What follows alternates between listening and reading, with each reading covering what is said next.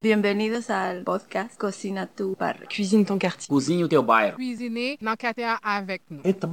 Cuisiner quartier. Cucina nel tuo quartiere. Cuisine ton quartier. Ici Annie Roy de Hatsa quand l'art passe à l'action. Je suis allée dans cet arrondissement montréalais à la rencontre des personnes réfugiées et immigrantes, de ceux et celles qui les aident dans leur intégration et des artistes qui s'en inspirent pour vous offrir ce grand parcours balado Cuisine ton quartier. Ouvrez votre cœur et vos oreilles et bonne rencontre.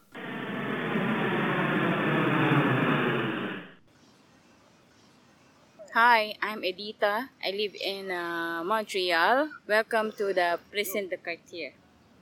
I came from Philippines. At the 2000, I came here. First, I go to Hong Kong, and then I will apply coming here so that uh, I will help my family, my parents.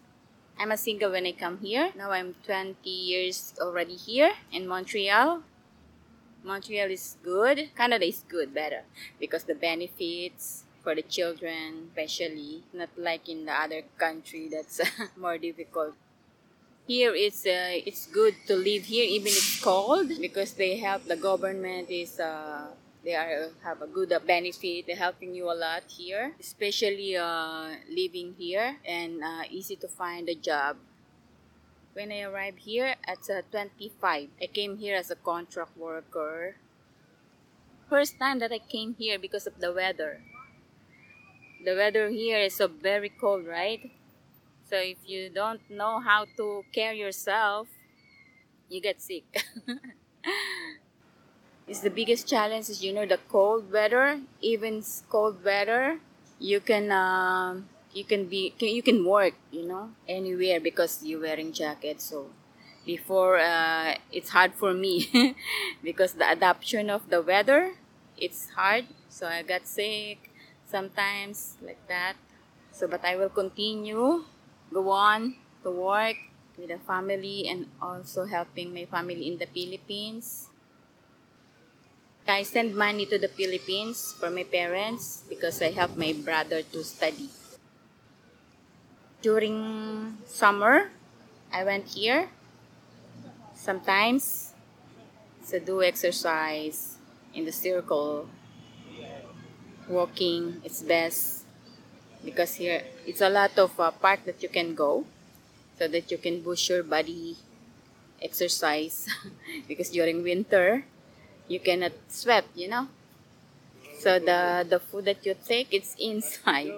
So you have to boost to sweat. You need to sweat too. Even there i'm cooking. Here i cook too. Like adobo deep fry vegetables soup. I cook beef steak. You just cut it into small pieces, fry with uh, garlic and onion, and then after that you put the the beef. After the beef, a little bit cooked, put lemon and soy sauce. That's it. First time I came here, I stay with my friend. I have no parents here. They are in the Philippines. Only meets here. And then my friend, I have one cousin, but we'll seldom meet each other because he's busy working.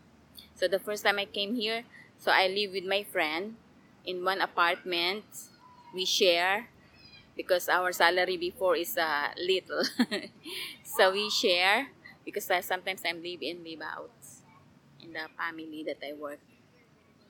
And then after that, 24 months, I will apply for the immigrant with my husband because I'm getting married after. Before I will apply for their residence. And then my husband waiting for one year there and then uh, he came here.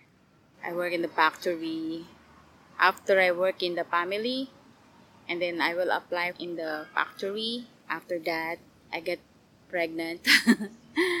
and then I stop working for the meantime. And I born my child here, one. And then when my child is okay, and I go back to work, just part-time job because my child need to care. So my husband's working.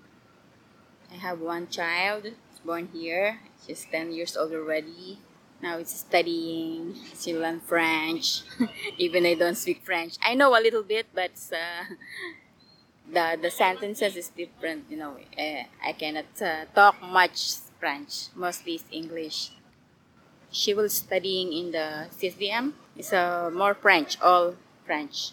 She's in grade uh, grade six on the next uh, class school year. I learned to live a healthy life and um, to communicate to other people. That's different uh, different country. It's not like in our country it's all filipino.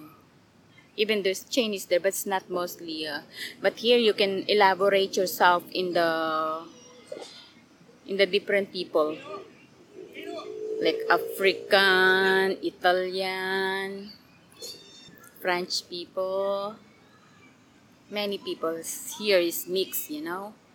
So we can help each other even if we have different country, different nature. Here in Montreal, province of Quebec, in Canada, it's a better to live here because uh, you have benefits, you have a lot of things to do, and you learn a lot from here.